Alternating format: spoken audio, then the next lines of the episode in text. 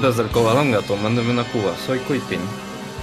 Desde el shooting un anuncio para el Partido Verde Ecologista, soy M. Desde un gimnasio privado con ventanal en el World Trade Center, soy Copi Ninja. Bienvenidos a Fresapatistas con Crema, el único neopodcast de Neoizquierda en Neoméxico. O tal vez es Neo Berlín ahora. Miau, así es. Ay, Dios. Eh, si, si se están preguntando si vamos a seguir haciendo esta intro, sí. Que- queremos ver con cuántos lugares fresas estereotípicos podemos sacar de nuestros cerebros antes de que se nos seque por completo la creatividad. Aunque conociendo mi vida, seguramente voy a encontrarme con más y más situaciones horribles así. Cuando empezamos a grabar el podcast, yo dije, ah, se nos van a acabar rápido y se me han ocurrido más de los que podría decir en- en- solo en este periodo de tiempo. Ya saben, si nos quieren arrobar con, su- con ideas en Twitter, somos, somos más que bienvenidos. Los vamos a hacer especial caso si están en Patreon. Ah, Vaya. para que desde el Patreon de Fresapatistas con Crema. Pues bueno, hoy tenemos un invitado especial para que nos va a acompañar aquí a- en Fresapatistas. Creo que es una de las personas a las que más le han dicho eh, Fresapatista en línea, que es eh, a quien más le llueven bots para decirle de esas cosas y tratar de decir que vive en la Condesa tomándose unos cafecitos. Eh, tenemos a Raúl Romero. Eh, Raúl, ¿cómo, ¿por qué no te presentas? Hola amigos, amigas, muchas gracias. La verdad es que para mí es un honor estar acá con los Fresapatistas, el podcast de confianza de toda la chairiza a la izquierda y abajo. Este, no, buenísimo. Yo, Raúl, estoy eh, parte de, de la red universitaria anticapitalista y también del colectivo Llegó la hora de los pueblos. Y pues le hago a eso de la sociología ahí en la UNAM. En eso andamos. Gracias por invitarme. No, pues aquí es, un gusto. eh, porque, pues sí, tienes unas perspectivas interesantes para eh, varios de los temas que vamos a platicar. Y, pues bueno, ¿por qué no brincamos directo a cómo estuvo la fiesta de la democracia? Eh, antes de platicar de resultados y todo eso, eh, creo que, eh, tú nos tienes una ex- experiencia interesante que platicar. ¿Cómo estuvo? Sí, pues es que resulta que yo fui una de las personas organizadoras de la fiesta de la democracia en la casilla en donde vivían mis padres, porque obviamente no, no cambiaba mi, mi, mi, mi credencial de elector para que refleje mi verdadera, mi verdadero domicilio. Pero sí, estuve como tercero escrutador. Eh, fue una experiencia que quería tener, a pesar de que sabía que era muy pesada. Si lo hice fue, pues principalmente para echar la mano a los funcionarios estos, estos del INE que se pasan sus friegas buscando a personas dispuestas a hacer la chamba y me encantaba que siempre me decían que sí, te vamos a pagar 500 pesotes este, por tu domingo de, de una jornada de trabajo de más de 12 horas. este, pero, ajá, fue muy divertido, me enteré de bastantes chismes. Eh, Polanco, mi colonia, es una colonia muy conocida por ser este, un, un epicentro de gente que vende sus votos. Eh, de hecho, en algunas salen las noticias, este, ahí por las elecciones de Peña Nieto, cuando no le quisieron apagar la gente, apagarle, no le quisieron pagarle a la gente sus votos. Y en un módulo del PRI ahí cercano fueron a hacer su, su desmadre y casi, casi quemaron el lugar. Entonces, eh, fue muy interesante ver cómo, cómo los observadores de Morena eh, en mi colonia estaban muy confianzudos y estaban revisando casi, casi, y de hecho contando los boletos, a- lo- las boletas a mano eh, para ver si de hecho su bonus de votos vendidos les iba a caer. Eh, Es lo que sospecho, no acuso nada a nadie. De hecho, Las opiniones de Kuipin no representan las opiniones de Fresapatistas. ¿Qué pasó? ¿No eres Este- aquí el abogado? Pues sí, justo, justo por eso. Y además, obviamente, obviamente no vivo en Polanco. Vivo en la Roma Condesa, obviamente. ¿En qué Este, lugar viviría un fresa patista? claro. en Coyoacán, yo creo, ¿no? Bueno, ahí va, va- va a salir va a ser relevante Coyacán en, una, en la fiesta de la democracia pronto, pero este, a lo mejor te, te fuiste a vivir a Puebla también. Eh, pero sí. bueno, no spoilers, no spoilers, continúa. Ajá, este, fu- fue una experiencia y a pesar de todo eso y de ver la venta, la venta de votos de cerca y ver cómo se manipulaban las elecciones eh, tan de cerca eh, en una colonia en particular que en la que de hecho acabó, bueno, al menos en la delegación acabó ganando el PAN, eh, porque sí es del otro lado de- del muro ese, del, del muro de, de, de Berlín. Fue interesante ver hasta eso cómo se organizaba la gente los vecinos y además cómo era la convivencia, cómo, cómo se armaba esa organización que de todos modos cooptó el Estado. Hasta eso fue bonito. Entonces, sí, e, esa fue mi, mi maravillosa participación en la fiesta de la democracia. Estuve sirviendo alcohol en gel. Porque era mi función. Era mi función literal. Me dieron como el bote de alcohol, cubrebocas y toma, le vas a dar alcohol en gel a toda la gente y ya a las 6 de la noche que cierra la casilla vas a tener que contar votos. Y así fue, y acabé a la una de la mañana y al día siguiente no me pude levantar. ¿Cuál fue el voto anulado más cagado que viste? Claro, este, de hecho, esa fue otra cosa que me alegró bastante el día, fue que el voto más popular entre los funcionarios de casilla fue uno que decía muerta al Estado y tenía yo una, anarca. Este, y todos le tomaron fotos. todos este, estaban repitiendo, repite, sí, muerta al Estado. Y a la una de la mañana, obviamente, obviamente ya después de la chinga que te pegaste, sí acabas diciendo muerta al Estado, aunque, aunque estés este, aunque creyeras en la democracia el día anterior. Aunque, creyeras en la democracia, ajá. Y que te dan un diploma que diga, te comprometiste con la democracia. Y tus 500 pesos.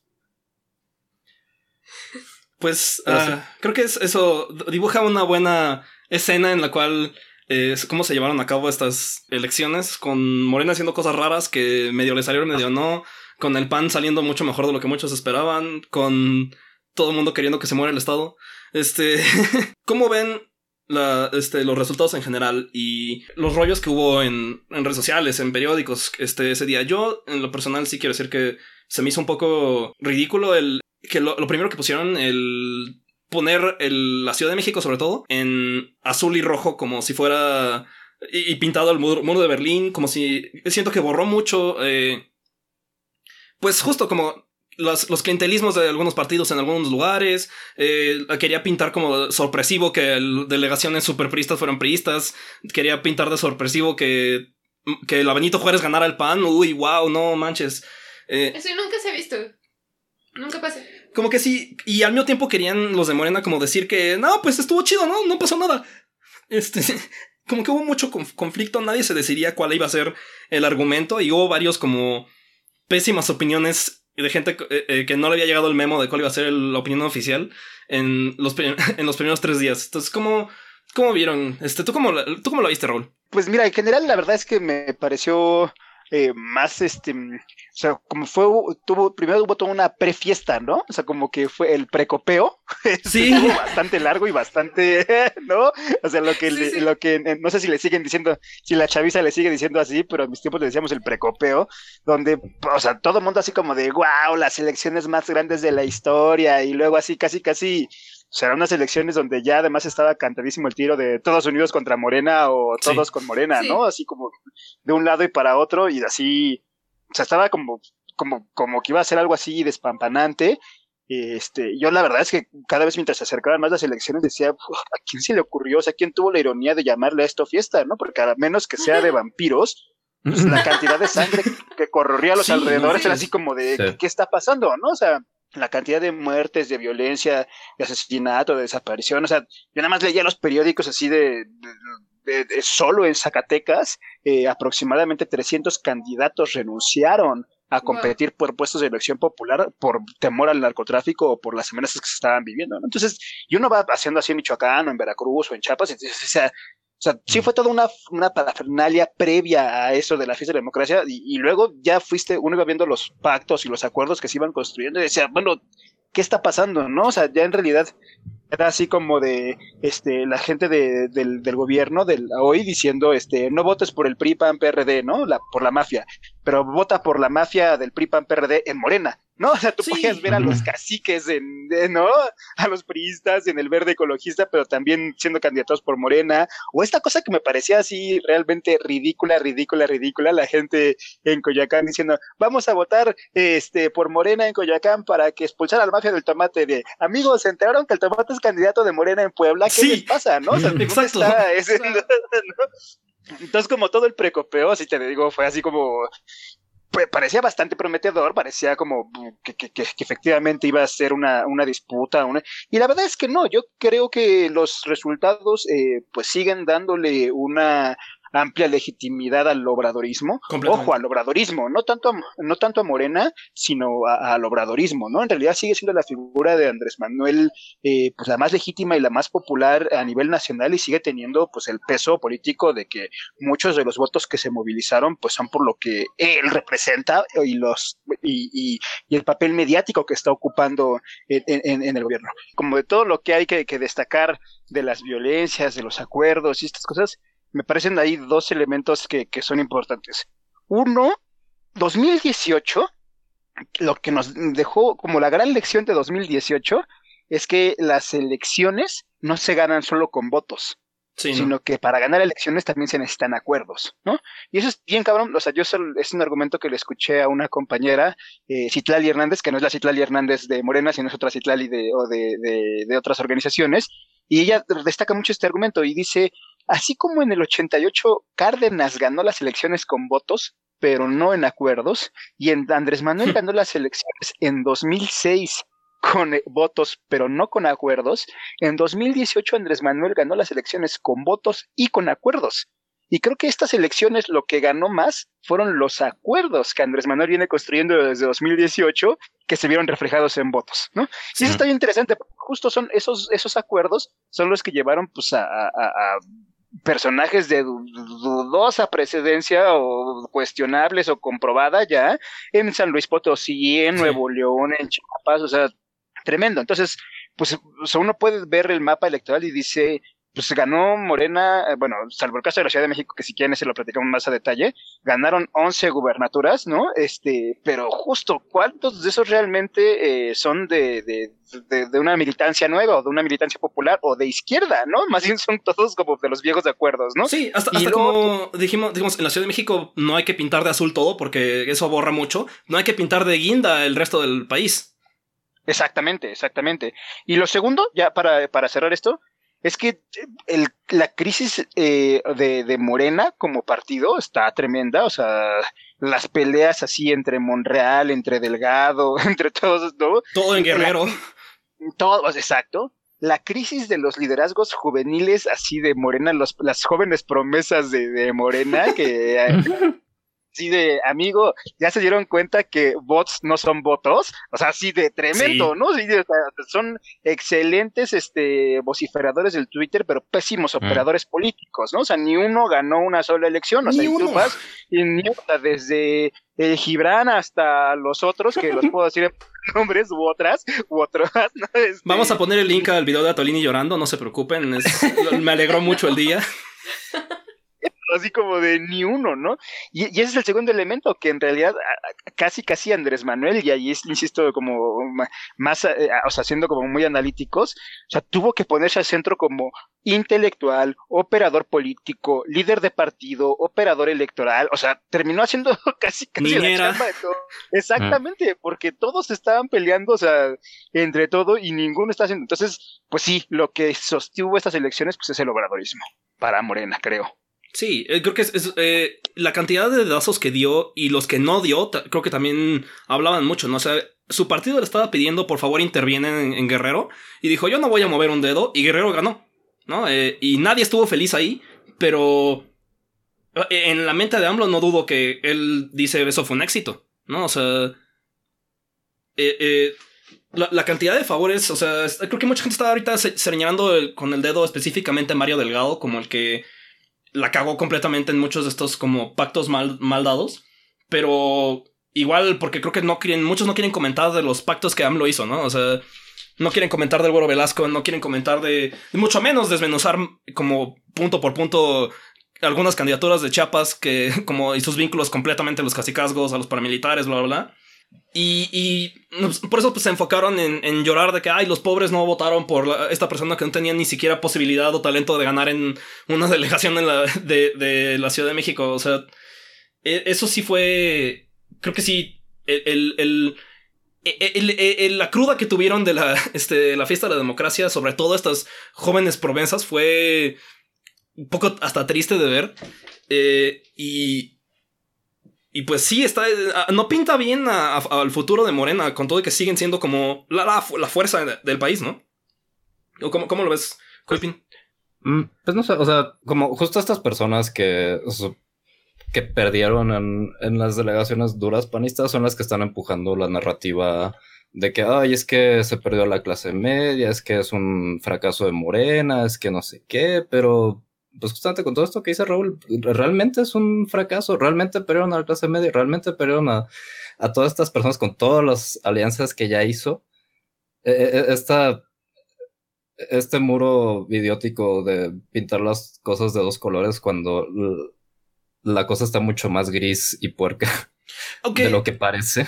Justo los que sí perdieron la clase media, pues eran, justo esos que se están quejando son los que dependían de ese voto, ¿no? O sea, ¿quién iba a votar por eh, la gente que escribe en el soberano si no son las clases medias? No estaban postulados para, como, no, estaban siendo, este, de, un rincón eh, recóndito de, guerrero, no estaban siendo eh, para ser como en, en, en Tláhuac, no estaban en, a, la mitad de, no sé, o sea, eran, o sea, era suya para perder selección y la, y, hicieron puchero, pero... Y sí, sí, creo que sí hubo un cacho de lo que sea que signifique clase media para la gente en estos momentos, que tal vez deberíamos platicar un poco, pero sí, esa, ese cacho sí era por lo menos firmemente de izquierda por un buen rato, ¿no? O sea, y... Mm. Y sí siento que sí es así, sí, hubo una decepción con Morena de ese, cacho del país, porque constantemente los mandaban al carajo. Y no nada más a la, a la, a la banda onejera, que es para, aparentemente es lo único que les interesa a opinólogos de todos sabores y colores, que para ellos clase media significa mi amigo que trabaja en una ONG. Este... este...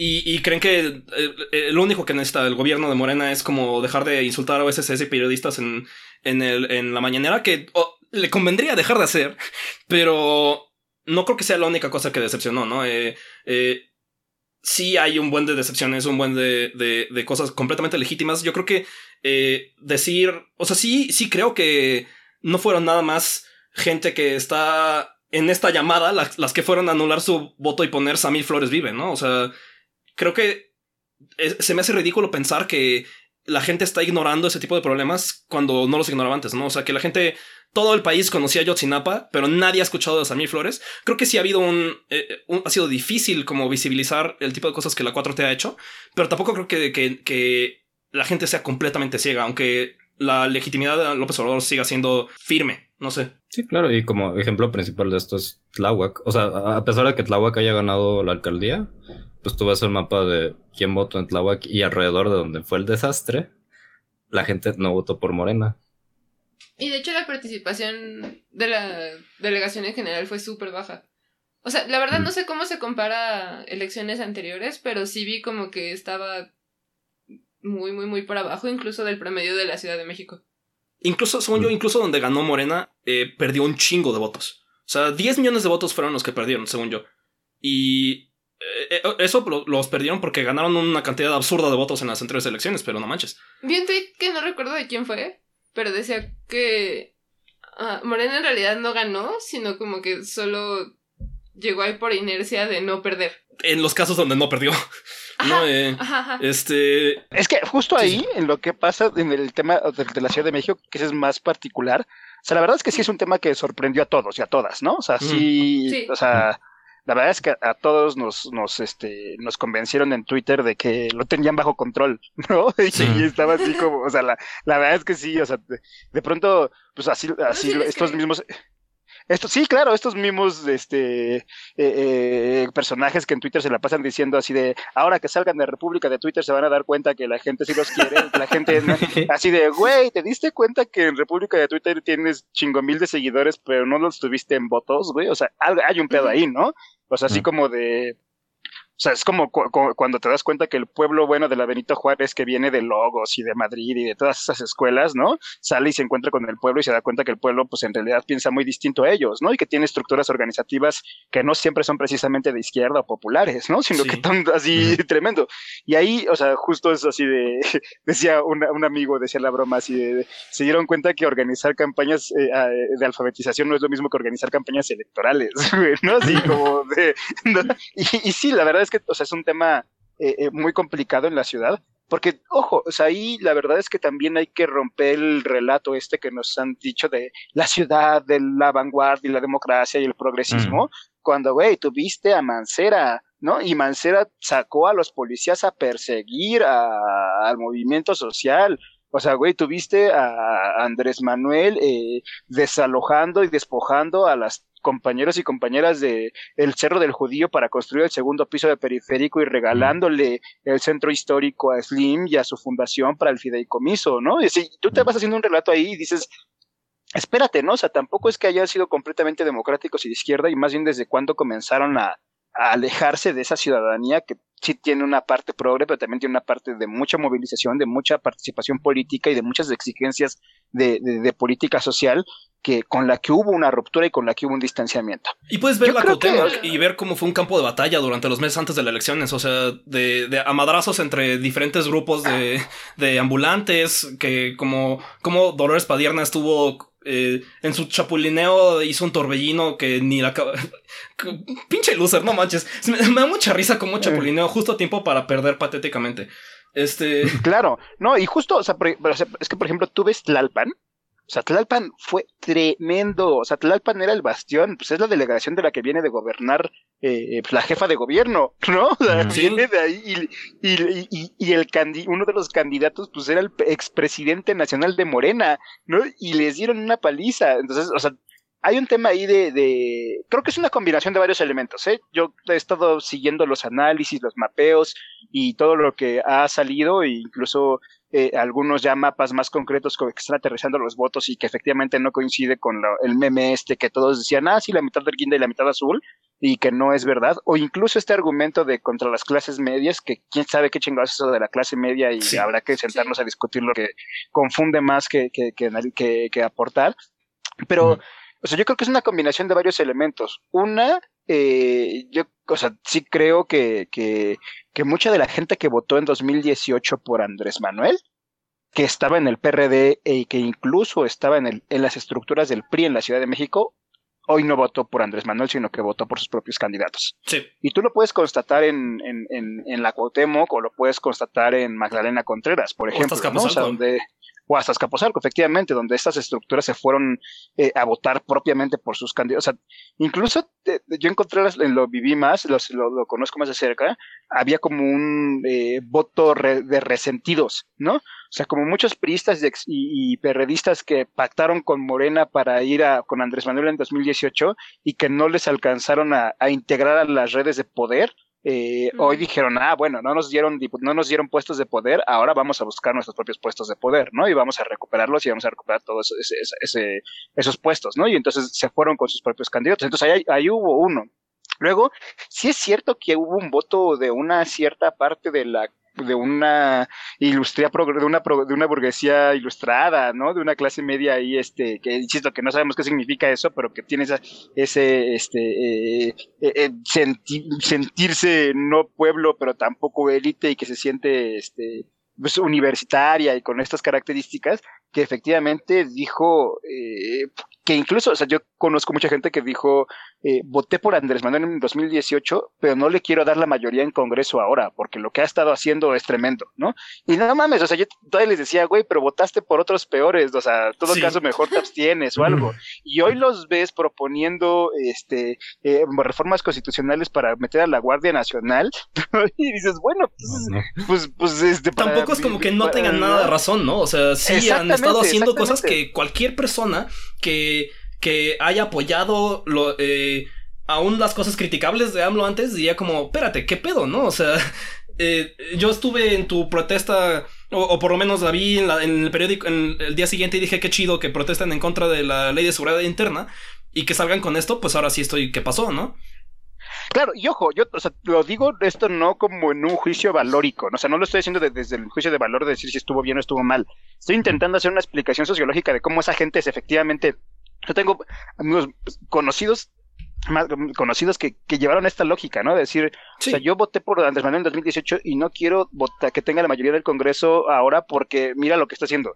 Y es así como de, güey, o sea, no entiendo O sea, pero es una explicación razonable, ¿no? Y justo porque les digo, o sea, porque unos días después lo primero que hace es proponer a la, eh, o sea, la Guardia Nacional otra vez ya con esta militarización de la seguridad pública, ¿no? Entonces, bueno, en esa forma de la política pragmática, en esa forma de la mucha gente que piensa que esa es la única forma de participación política, pues hay elementos que daban para entender eso. Yo no estoy seguro que realmente sea ni el camino ni, el, ni el argumento, pero mucha gente pensó así.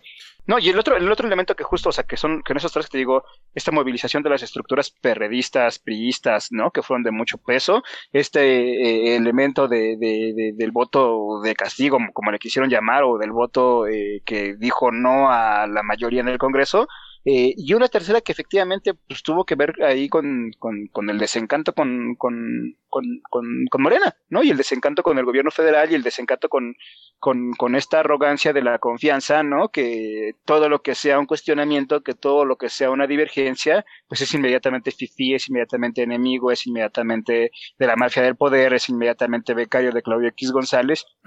Mucha gente dijo, pues yo no voy a ir a empoderar a esos güeyes en mi colonia, ¿no? Sí, no, por supuesto. Yo sí creo que la gente con. Que, no creo que alguien que, que, que estuviera. Mm, no sé si votar o no por Morena y viera ese tipo de personajes que férreamente apoyan todo, incluyendo las cosas que a ti te están decepcionando, eh, y que en su personalidad es completamente cáustica y nefasta, como que en qué mundo pensaron que iba a inspirar eh, el voto. Eh, inspira a lo mejor tener fans que van a pelearse en, redes, pero definitivamente el voto no. Sí, es que estuvieron tres años. Sí, estuvieron tres años regañando a todas las críticas que recibían de feministas, de. O sea, grupos de izquierda en general, grupos organizados que no necesariamente coincidían entre sí, pero que salieron a apoyar a AMLO en el 2018, que esperaban algo de AMLO y siempre que había una crítica como por lo de las guarderías o por distintos temas, también por el desabasto de medicamento en las como clínicas de pues que atienden principalmente a población trans, todas las críticas que yo veo que, que se hacían, la respuesta era como de ay cállense, ya lo vamos a hacer después, como de, dejen de estarse quejando. Sorpresivamente eso no es una buena estrategia para inspirar el voto en las siguientes elecciones. fueron tres años de arrogancia completa de algunos segmentos de la 4T. Eh, al grado que sí, eh, no puedo creer que hayan creído que haya sido una buena idea. Eh, creo que realmente esperaban, con esa actitud esperaban ganar igual de aplastantemente. Eh, y no sé, vi, una entrevista de, Abraham Mendieta hace unos días y parecía perrito regañado. Estaba, este, fue realmente patético y, ahora, ahora sí quiere armar, hay que rearmar los canales de diálogo con la, este, la, la sociedad civil y eso, o sea, no sé si eso se refiere a ir, ir a la puri y, este, a, la pari loca con gente de ONGs, pero porque no sé qué otra forma tienen de hacerlo. No van a ir a las calles, ¿no? O sea, entonces eh, creo que saben que la cagaron, pero cómo rearmarlo, no creo que tampoco le saben. Entonces, creo que tampoco es como que tienen un punto, ¿no? Que tampoco es como que ser de izquierda chida, que la gente no se decepcione por ella, les vaya, les fuera a ganar las elecciones, ¿no? Aunque creo que sí podemos señalar a un chingo de ejemplos de candidatos súper impresentables que definitivamente les costaron, ¿no? Y de esos vamos a hablar un poquito puntualmente pronto, pero no es como que... Yo creo que si fuera cierto que, que, que, cumplir tus principios y lo que sea te diera votos, no habría perdido Temístocles Villanueva, ¿no? O sea, que, que nos hemos, le hemos hecho calzón chino en redes por las sus pendejadas, pero podemos decir que sí es de las pocas personas que, que no estaba como eh, completamente dejando atrás derechos LGBT, que no era como completamente nefasto por lo menos ese tipo de cosas, y perdió en su delegación. No, perdón, sí. Sí, vi un nivel de compromiso que no vi con... Paula Soto, que también perdió ridículamente. Por ejemplo. y pues no ganó, pero tampoco es como que podemos ver que la comunidad LGBT eh, estaba emocionada por la 4T en lo absoluto, ¿no? Eh, creo que irse a lo contrario y, vi a algunos de, defensores de la 4T en, su, en la cruda decir que, ay, perdimos porque los gays votaron por el PAN porque se odian a sí mismos. Eso se me hizo absurdo y ridículo. Eh, como si lo que presentara Morena no fueran expanistas. Sí, exacto, como si no fuera en muchos casos lo mismo, ¿no? O sea, quien ganó en este en Cuauhtémoc por encima de Temístocles no va a quitar los este cosas como la, la, famosa beca trans esa, ¿no? O sea, eso por lo menos yo creo que está asegurado. Eh, por razones bastante nefastas, ¿no? De que Diana Sánchez Barrio está en, eh, eh, está en el PRI de Cuauhtémoc. y no se va a quitar a sí misma un claro, una clara fuente de, dinero eh, que saca para sus estructuras partidistas.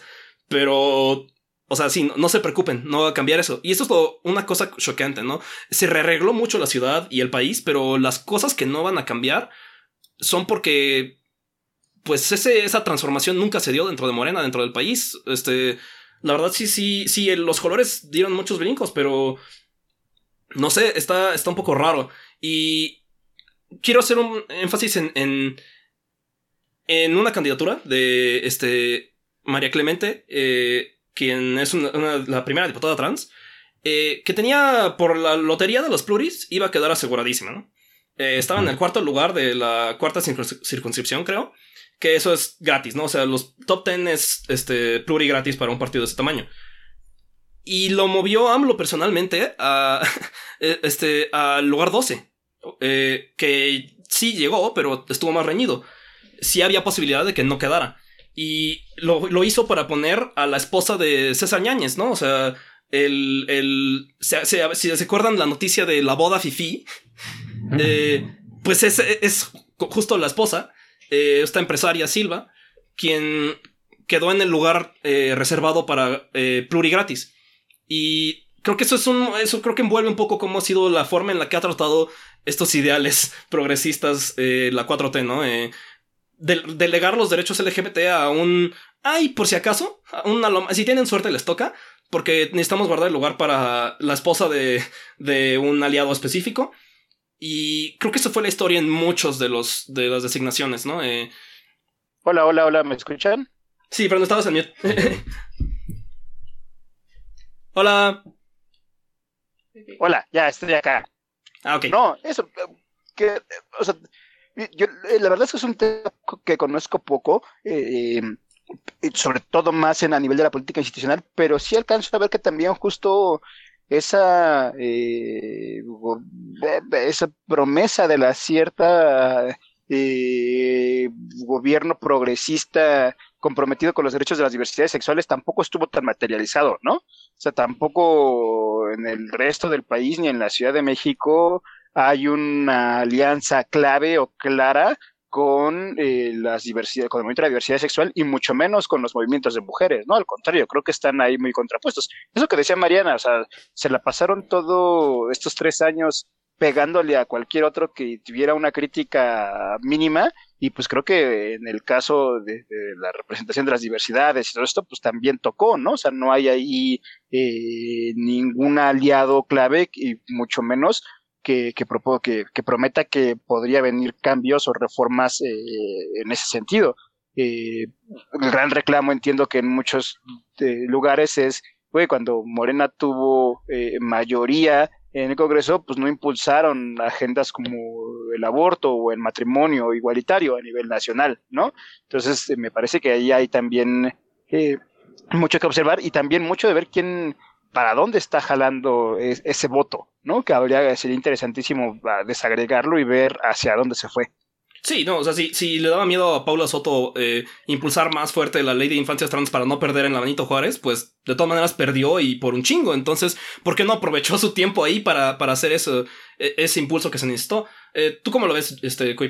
Sí, pues justamente e, e, esta idea tonta de, bueno, ahí por ahí, por ahí vi algunos tweets diciendo de que, ay, es que no saben cómo realmente gobierna el PAN y el PRI, este, cómo, gobierna esa gente reaccionaria y conservadora y, pues, ¿estás seguro? Está, estamos en el mismo país, estamos viendo el mismo partido, el mismo partido que la, única persona que estaba ahí la echaron a perder por todas las pendejas que hicieron por otro lado durante tres años.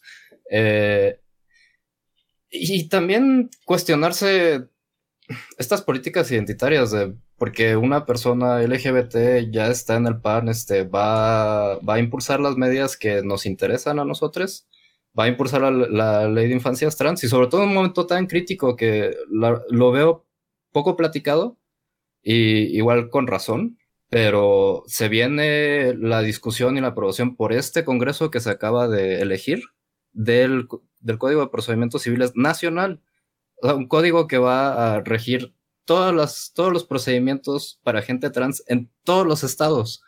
y nadie puso sobre la mesa, ni la gente eh, conservadora del PAN, ni la gente progre de Morena, ni la gente disque progre también del PAN. Venga, ni siquiera las brujas del mar, ¿no? O sea. Sí, o sea, ya, es algo que está pasando desapercibido y que nos va, le va a salir, va a salir el tío por la culata a alguien. E, e, esto, bueno. Ahorita siento que sigue rebotando la bala y quién sabe a quién le vaya a caer. Quién sabe a quién le vaya a caer, pero, o sea, es algo preocupante y que debemos de checar bien con quién nos estamos aliando, con quién hacemos este eh, acercamientos con quién hacemos acercamientos, a quién estamos depositando la confianza, porque no necesariamente va a ser morena por tener este candidatos trans o LGBT que nos va a llevar ahí. Y que también que Morena pierda tampoco es el fin del mundo. O sea, a fin de cuentas, eh, Peña Nieto fue quien impulsó el matrimonio igualitario, ¿no? O sea, mm. eh, y... sí, y, la historia de cómo pasó esa no, no fue en mis tiempos, pero va a haber sido un desmadre eh, y una corruptada, pero pues no, no tienen medalla que colgarse en ningún partido, pero tampoco tienen... o sea, esta, esta cosa de de, ah, ahora que Morena perdió un poco de poder va a ser, mucho más difícil. Sí, pero de una forma. Ah, quiero cerrar este cacho de política de identidad con cómo veo, cómo me preocupa que acaben estas cosas. Morena tú pudo hacerse pato en muchos lugares diciendo, ay, es que los del PAN están haciendo, están boicoteando la, este, esta votación, es que no se quieren presentar para, para hacer la votación del aborto o así, o es que eh, nos están mandando reformas y bla, bla, bla. O sea, escudándose en la burocracia y que el PAN no quería decir de plano como... Eh, sí, odiamos a los gays, ¿no? Eh, pero sí había... Se notaba que estaban diciendo, ah, quisiéramos poder estar pasando todo esto, pero no podemos porque esta minoría irrelevante que siempre decimos que no importan porque ya tenemos el poder popular, no nos está dejando. Ahora que tienen un poco más de poder, yo siento que los segmentos conservadores de Morena van a estar impulsando más cosas conservadoras y dejando que eh, el, el PAN, el PRI, el PRD, eh, calladitos y muy felices, digan, sí, muy bonito, vamos a hacer, quitar ese derecho.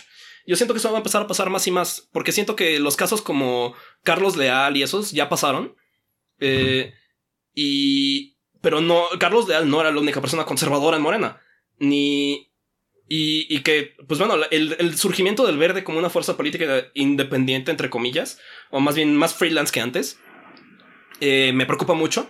Y porque desde el principio dijeron, vamos a hacernos, eh, vamos a empezar a fomentar liderazgos jóvenes para influir más en la política y no ser nada más eh, el PRI, eh, el PRI de, el, red cola del Coca que es el PRI. entonces, no sé, siento que se ve un panorama preocupante.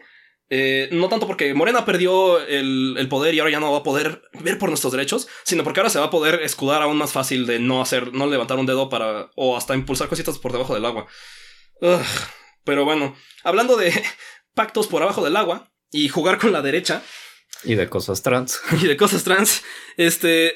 Vamos, hablemos un poquito de cómo estuvo la selección de algunos candidatos en específico. Como, vamos un poco más al chisme, a, a, a, los. Te lo dije y a los. No puedo creer que este güey ganó. Eh, creo que. No sé. Eh, empezamos con el tomate o como. O, tiene alguno que quieran.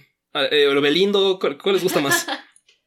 Yo haría que empezar con el Belindo para ya pasar Porque el Belindo, pues justamente empezó como con esta pendejada de. Sí. Este, ¿tú, tú, cómo, ¿tú cómo lo viste, Raúl? De aquí de Nachito. No, pues ahí quién, quién sabe cómo están. La verdad es que yo eh, intento seguir eh, las noticias en varios medios, ahí que algunos confiables, otros no tanto. Y, y bueno, la, la candidatura de, de, de Nachito eh, pues sonaba desde ya hace dos años, ¿no? Y, lo que decían eh, varios analistas y, afirmaban es que era parte de una de las peticiones que Andrés Manuel había hecho directamente al partido, ¿no? Y que quería que, que que agradecer el apoyo de aquel, este, el baile del sapito, de que, que, que fue muy, muy exitoso en 2018. Eh, quería agradecerlo y que la candidatura para el hermano era lo más eh, cercano, ¿no? Y que, bueno, y, interesante, interesante por, por, no, no, no, no sé, no podría confirmarlo, pero pero los hechos lo confirman, ¿no? O sea, una candidatura de este muchacho, además, eh, digo, por el Partido Verde, pero hay que ver también cómo jugó el Partido Verde efectivamente como como uno de los partidos este, estos que les llaman ahora bisagra o satélite, que son como estas pequeñas eh, outsourcing, les decimos, lo que, que, que, que, que, jalan candidatos, jalan votos y se los negocian con los grupos en el poder, ¿no? Y el Partido Verde, así como los negoció antes con el PRI, ¿no? Este, y ahora lo hace perfectamente con, con Morena, ¿no? Y el Partido Verde, por ejemplo, es el gran ganador de Chiapas y de San Luis Potosí. Y en San Luis Potosí estaba otro rumor también muy, muy, eh, Bien. eh, muy cercano que, que, tenía que ver con, con Ninfa Salinas, por ejemplo, ¿no? Que, bueno, que también estaba como parte del agradecimiento que tenía que hacer Andrés Manuel a Ricardo Salinas y que también figuraba ese nombre como las posibles candidatas y que si bien no estuvo, pero bueno, el Partido Verde de San Luis Potosí queda bastante favorecido, ¿verdad? Y eh, pues ahí quien tiene un peso, desde luego, pues es Ninfa Salinas y toda la parte de Fundación Azteca y todos estos grupos que, que, que no, solo ten, no solo tienen ya eh, la Secretaría de Economía, sino también tienen ahora eh, embajador directo en Estados Unidos, ¿no? Entonces, eh, hay ahí una red que no solo es una red familiar, sino es una red empresarial, creo yo, que está eh, compuesta por muchos de estos actores familiares, ¿no? Y que se están eh, tejiendo y que quedan evidenciados en, en, en esos lugares. Y que, y que también mueven que mucho de, de, la política nacional que vemos. O sea, la mano de, este, de Salinas y de, eh, de sus grupos de liderazgo se vio completamente en todo el drama feminista en Guerrero. Eh, la CONAFEM, que fue de las, las organizaciones que más convocaban, llena de transfóbicas y nefastas, como Yolitzin Jaimes, era, eh, o sea, el dinero se veía clarísimo que venía de Salinas, eh, a través de Gibernus. O sea, no, no, se quedó quieto, tiene manos en todos los partidos, o sea, tampoco es como que podamos decir que tal, Verde es nada más de ellos, pero sí fue... San Luis Potosí creo que es un ejemplo muy, muy, claro que este... Voy a, para, vamos a poner en la, links a como información de esto por si para que quede un poquito claro en la, en la descripción. Pero sí, yo creo que. Ver, Pero el Z lo financia Salinas. pero Salinas malo. Ah, sí, pero. Ah, claro. Oye, Salinas, Salinas fue malo por como dos meses, ¿eh? Porque quería cosas anti-COVID y. Este, pero ahora otra vez es bueno. No sé. Este. No, pues yo no creo que. O sea. Depende, ¿no? Siempre fue grupo del. Fue, ha sido integrante del. Del, del grupo de asesores empresariales del presidente. Sí. ¿No? O sea, fue malo para quién? Para Pedro Miguel y para ese grupo de, de, de intelectuales que, que, que, efectivamente están ahí en Morena intentando, al menos dicen ellos, hacerlo más a la izquierda, pero en realidad el grupo empresarial al que escucha Andrés Manuel pues, siempre ha contado con Salinas Pliego, ¿no? Pues y sí. este enroque que hicieron perfectamente cuando sale eh, eh, Moctezuma Barragán de la CEP para irse a la, a, como embajador, pero traen a Tatiana para meter a la Secretaría de Economía, pues es el mismo grupo, o sea, son pues sí. el mismo grupo, ¿no? Es, es eh, parte de, de, de, ese, de ese grupo que tiene ahí también una bisagrita entre, entre Romo y, y Salinas Pliego. O sea, sí, la, la, gente que se dejó engañar por el por Alberto Lujambio de que Tatiana Cloutier es, es progres de... La verdad, no sé ni qué decirles, como, oigan, sí saben que, que Santa Claus no existe, que son los papás. Este, sí está un poco triste. Eh, su caso. Y, no sé, ¿hay algún... Eh, tenía en mente este... Ah, bueno, ¿por qué no? Hablando de, de ese tipo de personajes que se hablan mucho de izquierda y cosas así, eh, no puedo creer que siga Noroña hablando en redes sociales o en la vida real sin que la gente constantemente le aviente tomates podridos, ¿no? O sea, creo que eh, la saga del tomate que, que, que, que, yo creo que se dio, se dio gracias a, un poco gracias a lo que pasó en Guerrero, ¿no? O sea, yo vi muchas candidaturas que, que fueron en ese sellito, jueguito de sillitas musicales que se dio allá, eh, salieron varios de Coyacán y se rearregló el poder durísimo al grado de que, este, no sé cómo estuvo el pacto entre Sheinbaum, Noroña y este, el tomate, pero eh, algo pasó y le acabaron dando el puesto en Puebla. Y, o sea, para aclarar, sí, pues sí. ¿por qué nos platicas un poco del tomate para aclarar a la audiencia? No, no, ahí, este, pues ahí hay que, que, que investigarle porque en realidad es el, el señor de, de, muchas mafias en, en Coyoacán, ¿no? Que sí. viene de, de, de, de pues de grupos muy antiguos que se construyó su propia fama también eh, basado en la mitomanía y en mentiras sobre su familia, porque efectivamente tiene algún pasado familiar vinculado a las luchas populares eh, de América Latina, pero pues que él sacó raja y de esa historia desde muy joven y se fue colocando este siempre en los lugares de poder y de recursos. Y a madrazos. Y a madrazos también, ¿no? Este, o a madrazos recibiéndolos, más bien, porque no creo que los diera tanto. Pero, pero sí, se fue colocando siempre ahí eh, eh, en, en, en, los puestos centrales de, de distribución de poder. Me recuerda mucho, a lo mejor va a ser polémico y va a hacer ruido, pero eh, la verdad es que yo le veo una trayectoria muy parecida a Gibran, a la del tomate. O sea, son claro. ese mismo, ese mismo perfil de se van colocando ahí al puesto, al lugar de poder, aspiracionistas, ¿no? Lucrando con un cierto pasado familiar que en realidad eh, lo pudieron tener, pero que no tienen una trayectoria propia y que si le rasgas tantito, pues en el segundo caso es mucho más eh, complicado, ¿no? Este, eh, más cercano incluso a, como ya lo dijeron los propios intelectuales eh, de Morena, incluso al, al, gordi, al, al elvismo, ¿no? De Albester Gordillo, pues, ¿no? Yo, yo, quiero ser la persona ignorante aquí y preguntar, ¿cuáles son los nexos eh, familiares de Gibran? Porque eso no me lo sabía. No, pues hay que leer los periódicos, amigos. Ese fue el chisme de la, del año pasado. Sí, el, Ese fue el, el la pelea entre Hernán y, y Gibran y Atolini. Creo que eh, esos, esos, esos links los tenemos todavía en episodios de iHot, entonces a lo mejor los puedo pasar rápido. Pero sí, o sea, habría sido controversial hace un año, pero creo que no, nadie que, que viera ese desmadre, aunque sea este, como un poquito de cerca, puede decir que no, no pinta para allá, ¿no? O sea, sí, Gibran sí se ve como alguien que podría acabar mandando como a un grupo como los buitres a madrear gente en, en marchas, ¿no? O sea. Pues las mandan a madrear en Twitter, ¿no?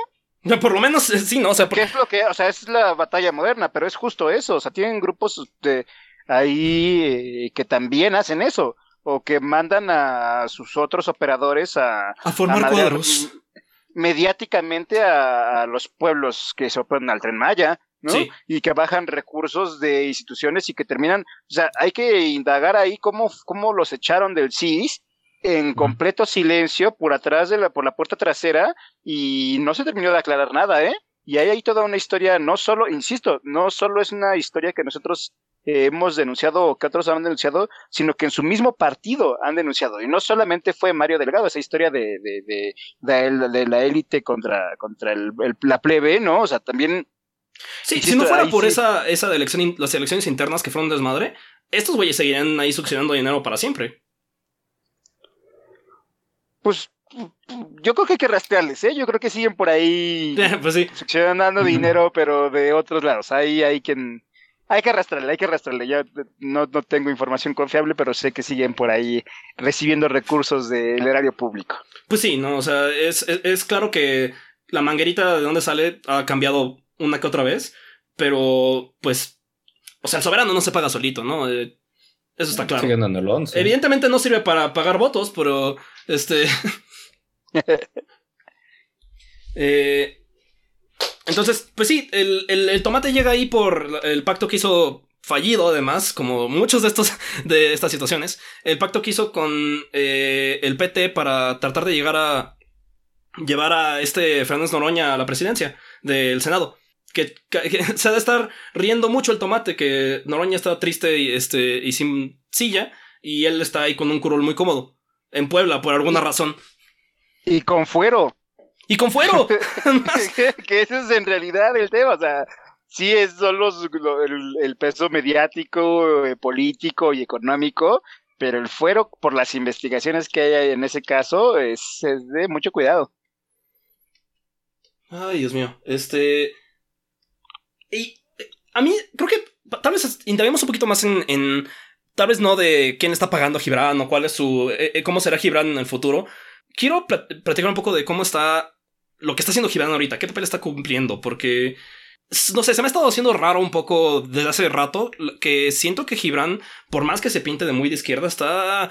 Es de a quien le. Y por más que a, los fresapatistas les diga que están haciendo el juego a la derecha, la cantidad de derechistas que llegan por su programa a decir lo que se les antoja se me, me saca de, de onda, la verdad. O sea, no sé, ¿cómo, cómo, cómo lo es? Este, ahorita, ¿por qué no nos platicas un poco de la, de la investigación rapidita que hiciste en su último programa? Eh, ah, sí. Aquí, Copy Ninja. Sí, es que estaban en redes sociales citando como segmentos de video de su, bueno, de uno de sus programas recientes, donde De buena entrevistó fe. como a, a- había como segmentos que postearon desde la cuenta de Twitter de este programa que conduce que se llama De Buena Fe. Y vi a varias personas comentando muy enojadas como por distintas cosas que se dijeron en, en ese programa. Eh, para empezar hablaban como de...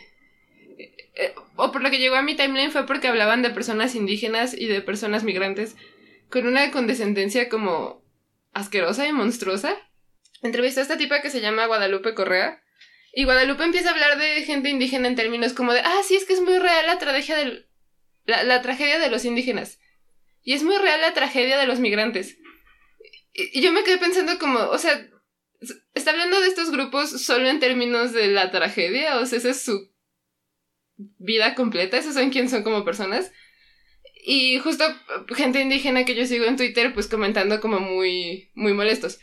Entonces yo me pongo a ver el video completo y está esta señora diciendo que a ella le parece muy interesante observar de dónde viene el financiamiento para distintos movimientos que ella caracteriza como luchas legítimas, ¿no? Según. La, la vieja confiable por los últimos tres años de Morena ha sido esto. Pero esta vez estuvo un poco más desnudo de lo usual. Estuvo muy raro porque lo estaba diciendo como... O sea, se notaba que esta tipa da clases en una universidad. Entonces estaba diciendo como con un montón de como floritura y como... Mucha... No, como- no simplemente becarios de bla, sino. No, sí, eh, o sea, como un discurso muy armado, muy sofisticado, para básicamente decir a estos pinches chairos que patrocina Claudio X González, o estos pinches migrantes que nada más se quieren cruzar para, no, no sé, recibir un cheque de Soros o algo así. Pero dicho de una forma en la que sonaba como medio convincente. como practicada. Ajá, como muy practicada. Y entonces a mí se me hizo muy curioso decir como de, ah, ok, tenemos un tema y observamos de dónde viene el dinero que reciben las personas que están hablando de ese tema, ¿no? Entonces me meto a su perfil. Y resulta que es profesora asociada de una universidad que prácticamente es como la universidad de la que son dueños, o eran dueños, eh, dos Los hermanos Koch. Ajá, los hermanos Koch, que son estos empresarios estadounidenses, que ahorita, eh, pues las empresas como que ellos fundaron, uno de ellos ya falleció, pero fueron muy Uh. famosos. Eh, uno de ellos falleció en 2019, y entonces es relativamente reciente. Am, pero son muy famosos porque, pues, están... Patrocinan lo peor de lo peor de la otra derecha. Sí, están detrás de la industria petrolera. Entonces, una buena parte del cambio climático y de las emisiones de CO2 son como directamente atribuibles a estos tipos o al... Son de esas personas que si sus compañías desaparecieran, el mundo sería como mejor punto. ¿No? Eh, Sí, o sea, definitivamente no tendremos un problema tan grave de crisis climática. Este, de hecho, han financiado como varios grupos de negacionismo de cambio climático, porque les conviene como pues que mucha gente sea escéptica del tema para que ellos puedan seguir con su industria petrolera y de carbón. Ah, han financiado grupos de ultraderecha en general. Eh, uno de ellos, el que ya falleció, se postuló como candidato, no me acuerdo a qué cosa de Estados Unidos, pero en oposición a Ronald Reagan, que también fue conocido por ser pues este político súper conservador y reaccionario, porque les parecía demasiado liberal. sí. Eh, Entonces, Esos son los Cox y Este George Mason University es su universidad donde si Ajá. trabajas ahí, la neta, eh, Sí. si queremos hablar de flujo de dinero sospechoso, está es difícil caer más apa- aparte de que a menos de que trabajes literalmente en el Heritage. sí. Foundation, ¿no? O De sea- hecho, hubo un um, escándalo documentado por el New York Times, también en el 2019 o 18, no, un documental en el 2018 de que había documentos de la misma universidad que probaban que a cambio como de las donaciones de dinero que les daban los Koch, la George Mason University les daba poder de elegir qué candidatos aceptaba la universidad y cuáles no. Entonces estamos hablando de una universidad que le da poder interno a estos tipos y esta, pues Guadalupe Correa, que es la señora que entrevistó a Gibran, es profesora asociada de esa universidad. Y esta entrevista se dio el día que estuvo aquí el secretario de defensa gringo, ¿no? Eh, Como O que era de seguridad una nacional. de fachos. sí, o sea, no sé, no sé si haya sido coincidencia o no, pero el juego a la derecha no lo están dando la gente en las marchas, no lo está dando la gente en Twitter o en Facebook o haciendo memes izquierdistas chafas en Instagram. O sea, el juego a la derecha a mí se me está haciendo bastante claro que lo están haciendo en la cara de los que están diciendo eh, este, este tipo de discursos. Eh, es tan, tanta proyección que ya ni siquiera es chistoso. Eh, no sé, ¿cómo, ¿tú cómo ves el papel que está jugando Gibran y el resto de como de, de, de, de grupos de medios de, Morena que están impulsando a la derecha, eh, queriendo jalar más a la izquierda con una mano y la neta no con la otra. E, e, es preocupante ver este tipo de discursos saliendo, no de gente como Jalife, no de gente como el Chapucero, no, no de estos influencers que sí convencieron a mucha gente de votar por López Obrador y que claramente traen un discurso fascista o protofascista y antisemitista, explícitamente antisemitista. Como, Muchos que ya hasta abandonaron a Morena, ¿no? O sea, creo que campechaneando ya lo están diciendo traidor. Ajá, campechaneando que se puso a apoyar a la candidata o candidato para gobernador en Campeche y que ahorita estaban burlando de él porque ganó este Sansores en Campeche. Este, pero, sí, toda esta gente que traía este discurso de Soros, de es que Soros nos está eh, eh, mandando migrantes, este, cafés para modificar nuestro país y no sé. Y robarse los vidrios de nuestros Audis. Ajá, toda esta gente que claramente, o sea, que cualquier persona con dos pesos de brújula política se da cuenta que es gente antisemita y fascista de la más rancia que tiene este país, este, casi a nivel de doctor Atul y toda esta gente horrible. Ya viendo la, viendo esa narrativa legitimada por gente que supone que es este universitaria y gente saliendo en la tele discutiendo con toda seriedad, este sí, vamos a ver de dónde viene el dinero y esta, gente progresista debe tener este en cuenta lo, lo, difícil este que es manejar un país con un gobierno progresista y que nos estén pegando. Nada más le hacen juego a la derecha, pero de, ¿quién le está haciendo el juego a la derecha aquí, no? Justo lo que decía se me... Sí, pero que además que está teoría de conspiración antisemita de como de, ay, es que los movimientos progresistas solo existen porque los patrocina Soros y entendiendo a Soros como desde su, pues... Porque el Open le dio 100 mil pesos a Fondo María o algo, o a Fondo Semillas o algo así, una vez. Ajá, pero a, lo que iba es que es como una teoría de conspiración de ultraderecha, es una teoría de conspiración neonazi que nació como contraposición al resurgimiento como en la cultura popular del movimiento feminista desde el 2015, quizá antes, al menos en México. Porque, el, porque Soros apoyaba Planned Parenthood. Y, y, pues sale una académica con lazos a los Koch, que fueron los eh, son los principales enemigos de. Que, los principales güeyes que impulsaron esta teoría de conspiración. Está. O sea. Y que no se detiene, ¿no? O sea, ahora están yéndose cada vez más al mainstream de Morena. Eh, Sí, sí, o sea, lo que decía es que es muy preocupante, como de estas cosas que salieron de los rincones más escabrosos y más horrendos del internet, legitimadas en la tele, y que su origen siempre ha sido antiderechos y anti minorías y anti personas marginalizadas. Y ahora están donde estaba Big Man. Ay, no. sí, no, ahí, bueno, ahí, o sea, compartirles que que hay que hacer, hay que ayudar a diseccionar dónde está el tema, porque miren, este discurso de hacer el juego a la derecha o los patrocinan las fundaciones internacionales o todo esto, es una experiencia que venimos viendo en, en, en, en Bolivia, en Ecuador, ¿no? en Venezuela, ¿no? O sea, es, es, un, es un error común y constante en, dentro de una tradición de la izquierda hay que decirlo así, ¿no? Este, pensar que mucho de lo que sea diferente es el adversario, o pensar que donde viene la crítica es directamente el enemigo, la enemiga, ¿no? Y que no es así, que hay una, también hay un surgimiento de nuevos actores, sea, yo nada más imagino, vean, o sea, eh, no como un tema generacional, sino como nuevos sujetos sociopolíticos, o sea, para la, mucha de la historia tradicional fue completamente eh, eh, dificilísimo y, y, para otros casos imposible entender la agenda de los pueblos originarios. O sea, para una parte de la izquierda y más ortodoxa este, de, lucha de clases, lo que, lo que aspiran y aspiran hoy desde el gobierno es a proletarizar a los indígenas para volverlos clase obrera, ¿no? Porque están en su condición de, de, atraso y así lo dicen. ¿no? O estos temas de las agendas de identidad son completamente postmodernas o New Age para ellos. Entonces hay una tradición de esa izquierda que, es, que no alcanza a ver.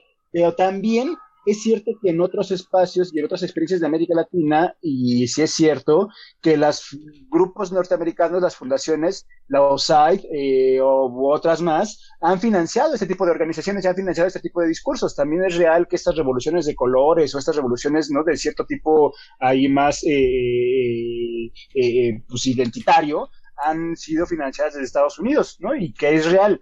En todo caso, o sea, no se trata de decir que ni ha sucedido o que siempre es así. O sea, creo que hay que hacerlo históricamente, históricamente. Sí, se ha sucedido, sí es la constante, sí ha estado ahí y también históricamente eh, la izquierda ortodoxa o, eso que ya ni siquiera llamaría yo izquierda, pero que está ahí, no alcanza a leer este tipo de, nuevos mensajes.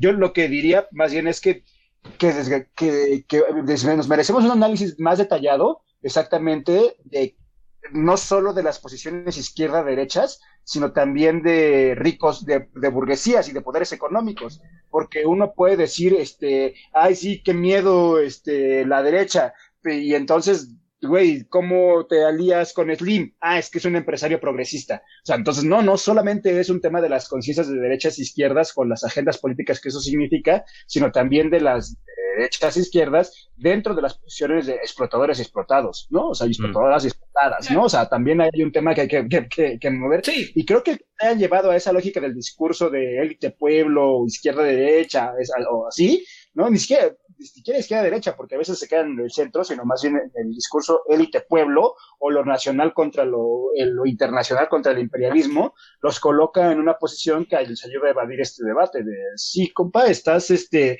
diciendo y cerramos filas juntos contra el imperialismo norteamericano, pero a la hora de hablar de los pueblos originarios en México, bien que reproduce el colonialismo interno, ¿no? Claro. Y que sacar de las y, acá adentro. Y creo que sí un punto de eso de los empresarios, creo que es, ya es muy común eh, incluso en la, esta mítica clase media, criticar como, por ejemplo, cuando es el, la marcha del orgullo, eh, burlarse de, de, Uber poniéndose de arcoiris y Doritos pro gay, que, y todo lo ridículo que es, como el Uber después de, discriminar a Kenia Cuevas este, esta semana, eh, que todavía ponga su arcoiris en el app es una tontería, pero perdón, yo quien haya visto más así hablar de empresarios buena ondita, es, eh, es el soberano, que cada cinco minutos invita a, eh, soberanos, eh, a, ¿cómo, ¿cómo, le dice? Empresarios con conciencia social o estupidez así, están, llevan como trabajando en cuál frase les, les queda mejor para que convencernos de que los dos, tres, cuatro este, empresarios eh, que les encantan sean ahora pro 4T, por lo tanto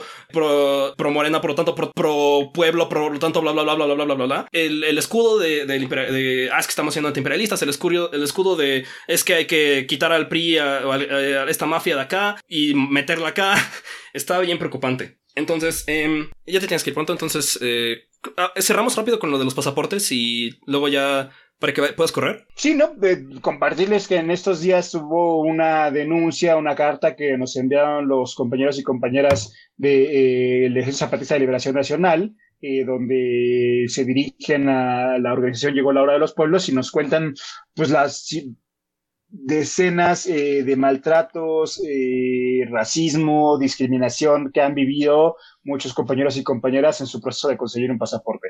Un racismo estructural, una violencia, un desprecio, literalmente un desprecio eh, bien asentado dentro de esta Secretaría de Relaciones Exteriores que, que, revela muchas de las complicaciones que, que, pues, que los compas tienen que sortear para ir a hacer esta travesía por la vida, ¿no? Eh, en algunos casos incluso eh, nos cuentan una historias ahí de cómo les han pedido que, que, que, que, canten el himno nacional, ¿no? O cómo después de que llevaban el acta, el acta de nacimiento o la credencial del lector, les pidieron que llevaran las actas de nacimiento de cinco de sus hermanos o cartas de las autoridades así y que aún así después de eso no les reconocían los documentos y no los reconocían como mexicanos.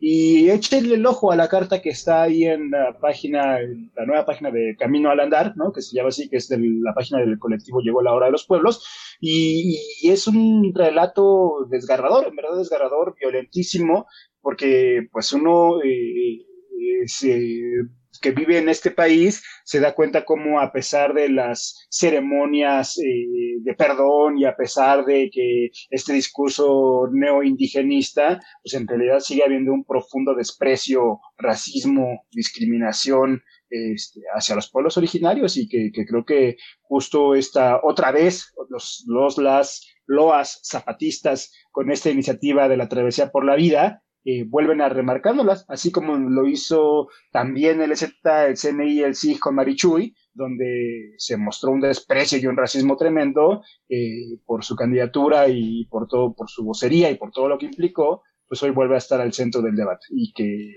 pues, yo llamo a todos los eh, escuchas, a los, las, loas, escuchas de eh, zapatistas a que le echen un ojo ahí. Y que, sí, chequen ese comunicado, chequen también eh, el resto de, de, los comunicados sobre la, este, la gira zapatista que les dimos en la introducción. Ha pasado muchas cosas. Ahorita sabes dónde andan más o menos, Raúl, antes de que te, vayas.